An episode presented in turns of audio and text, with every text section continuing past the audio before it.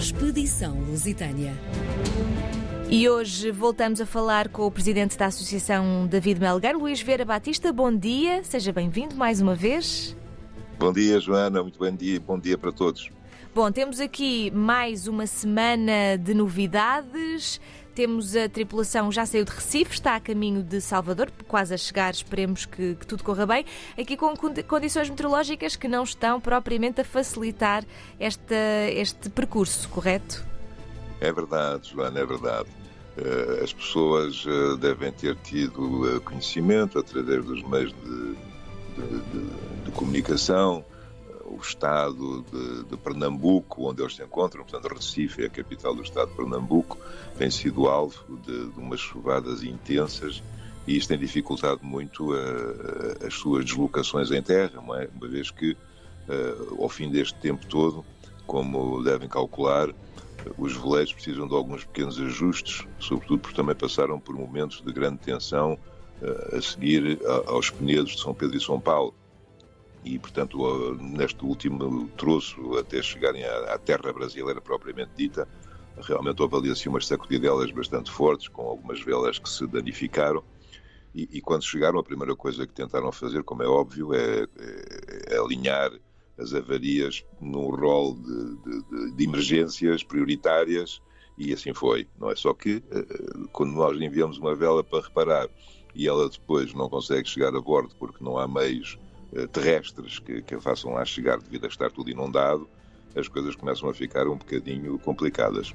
Mas pronto, eh, para todos os efeitos, isso não impediu, e eu queria frisar isto, que hum, eh, eles tivessem sido muito, muito bem recebidos, sobretudo pela, pela parte do gabinete de leitura português que está ali sediado e que proporcionaram momentos de uma grande emoção e significado à nossa iniciativa de estarmos a celebrar este centenário todas estas uh, tripulações, todos os membros da tripulação dos veleiros, foram convidados a depositarem uma coroa de flores num monumento que lá existe, H. Coutinho e Sacadura Cabral, e, e isso foi feito ao som tanto do hino nacional português como do brasileiro, interpretado pela Banda da Força Aérea do Brasil, com a presença do nosso vice-cônsul, de representantes da Câmara Municipal do Recife ou, ou, da Prefeitura, que é assim que nós normalmente uhum. no Brasil chamamos às Sim. câmaras municipais, e, e da direção da capitania também do Porto uh, do Recife. Enfim, foi um, um momento altamente uh,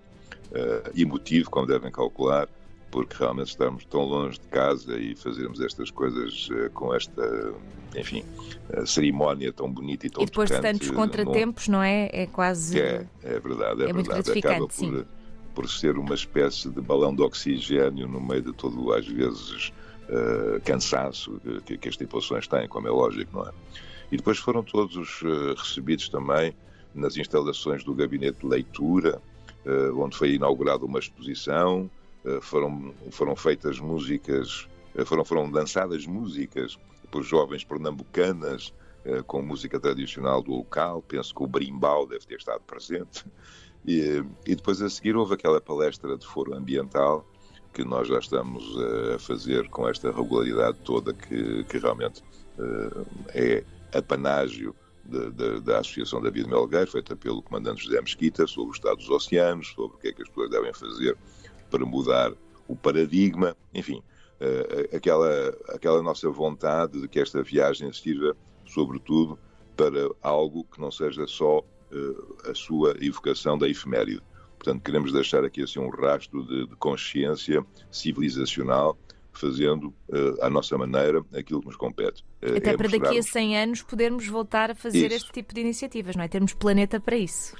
Exatamente, Joana, é isso mesmo. E as pessoas, por alguma razão, às vezes não conseguem perceber que uh, as coisas estão a acontecer desta maneira, tão rápida, e elas não dão por isso. Então há que, que alertá-las, porque as consequências serão realmente bastante complicadas se não mudarmos as coisas. Mas pronto. de qualquer das maneiras, o Real Hospital Português é um, uma referência também no campo da saúde em Pernambuco. Ofereceu a todos um magnífico almoço nas suas instalações e, e, e portanto, esta, esta obra arquitetónica e esta, esta sua presença neste território uh, reafirma-se como um grande motivo de orgulho da reminiscência do legado português nestas paragens.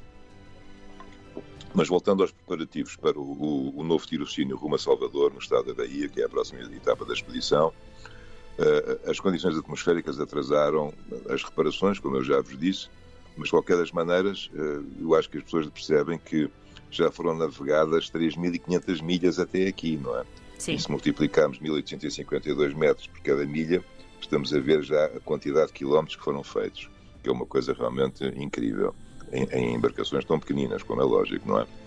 Mas para todos os efeitos eh, já, já está tudo normalmente eh, a funcionar, já se conseguiram reparar as coisas que eram preciso reparar e no dia 30, ao final do dia, houve dois veleiros, eh, o da nossa associação, que é o Anisha 2 e o Arnica, saíram mais cedo do que os outros, os outros ficaram, portanto, a fazer as últimas reparações que eram necessárias fazer.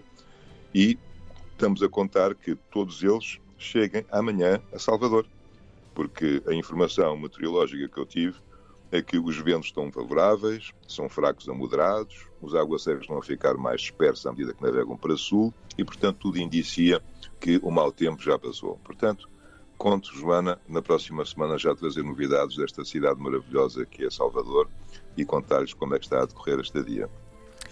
Estaremos ansiosos então para saber eh, como continua a correr esta expedição que cada vez está mais perto do final. E, e só uma última pergunta: continuamos a cumprir uh, os mesmos timings da, da viagem original há 100 anos? Absolutamente, estamos sempre mais ou menos à volta dos mesmos dias e, portanto, isto é, é, formidável porque, em princípio, portanto, vamos conseguir chegar também ao Rio de Janeiro, mais ou menos pela mesma altura, talvez um bocadinho depois da data que, que eles estiveram lá, mas para todos os efeitos, eh, o mês está lá, a semana está lá, portanto não há problema nenhum.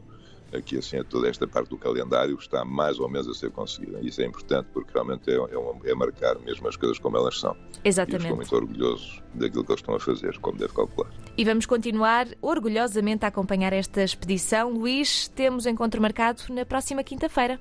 Até lá. Será um gosto, será um gosto. Muito obrigado, uma boa semana para todos e, e passem bem. Expedição Lusitânia.